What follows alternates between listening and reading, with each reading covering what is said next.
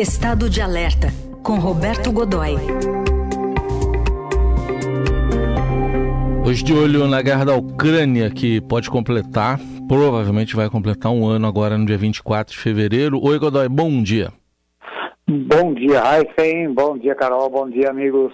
Bom dia.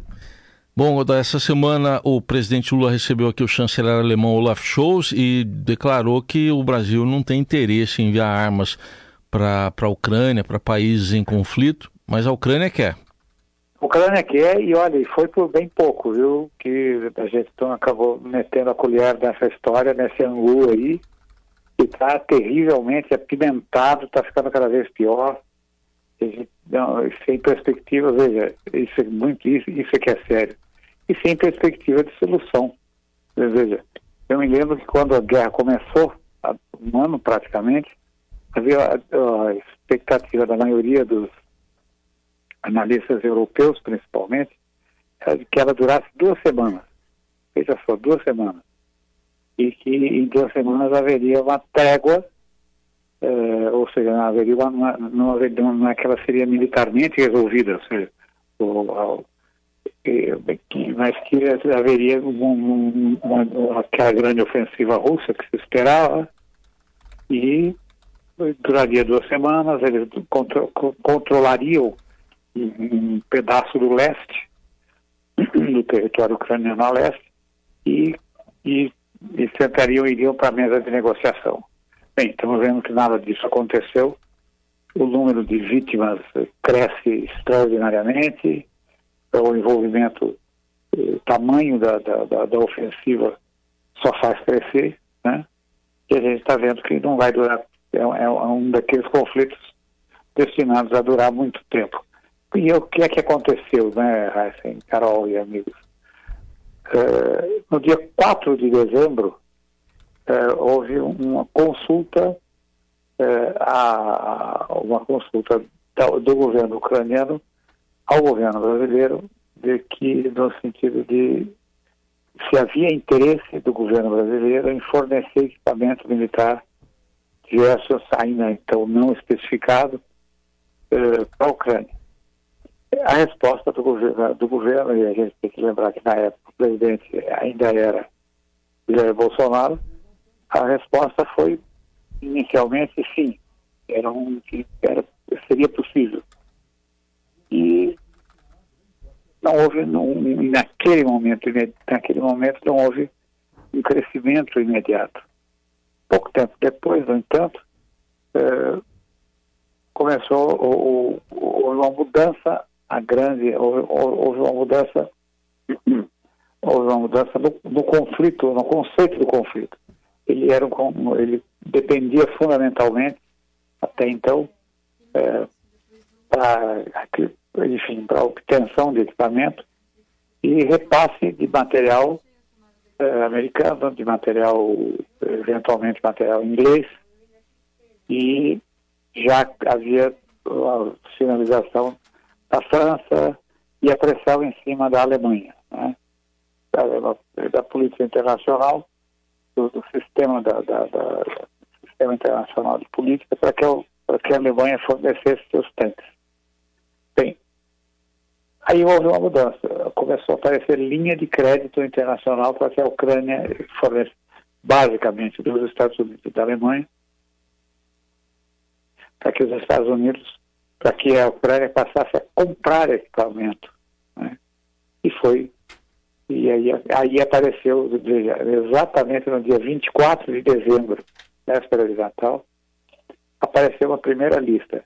Rapaz, hum não era rol de roupa, viu? Não era lista de tinturaria, não era para nada disso. Primeiro, 1.500 blindados, se o que se interessava. 1.500 blindados eh, Guarani, que é o blindado padrão hoje do, do, do Brasil. 12 aviões A-29 Super Tucano. Né? E Aí é que a coisa ficou complicada. Lançadores de foguetes Astros 2, Astros, que na verdade é da sexta geração, que é a Astros 2020, que é muito mais poderosa, muito mais sofisticada do que aqueles foguetes HIMARS, aqueles, né, Raíssa, que são usados largamente, no, na, são fornecidos pelos Estados Unidos, que têm alcance, a faixa aí de 60 até 300 quilômetros, mais ou menos, e usados largamente pela, pela força ucraniana. Bem, isso fazendo um cálculo padaria, né, um cálculo grosseiro, nos colocaria aí numa coisa, qualquer coisa próxima de 6 bilhões é, de reais em fornecimento imediato. Hum. Né? Bem, não evoluiu, não prosperou naquele primeiro momento, exatamente, entre outros, entre outros motivos, travessa de Natal. Né?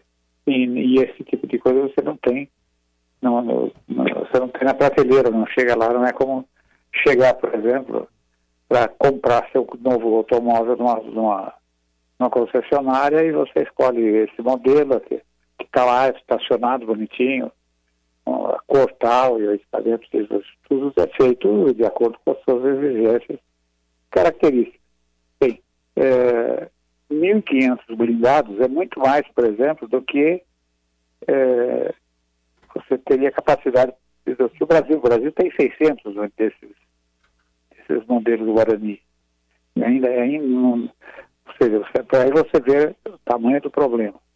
Bem, como não houve uma resposta imediata, a negociação arrefeceu. Ela precisava de uma resposta rápida, não veio, e aí a coisa ficou limitada aos corredores diplomáticos e ponto. E aí houve a mudança de governo, o pedido ficou, eu não diria nem na geladeira, ele não chegou nem a sair. Ele não chegou a sair da, da área teórica de conversa, daquela conversa do dia 24, entre, entre representantes dos dois governos, e, obviamente, o que aconteceu, numa medida de extremo bom senso, né, como a gente vê, o governo do presidente Luiz Inácio Lula da Silva nem considera a possibilidade de fornecer o não desses últimos dias não envolve eh, envolve uma coisa muito muitíssimo menor que é o repasse de munição para os tanques Leopard alemães eh, do modelo M1 que é o modelo mais antigo que seria os primeiros a serem entregues pela Alemanha é, de um estoque antigo que ela ainda tem, é, dessa versão, que na verdade o Brasil tem essa munição, porque é o tanque padrão aqui do Brasil. Mas olha o tamanho do embrólio que, que íamos nos meter é, se eventualmente o negócio fosse avançasse, né, Raif? Sim, sim. Bom, continuamos acompanhando, né? Até porque a guerra continua, está prestes a completar um ano. E o Roberto Godoy volta na quinta-feira que vem ao Jornal Dourado. Obrigado, Godoy. Até quinta. Grande abraço, até quinta.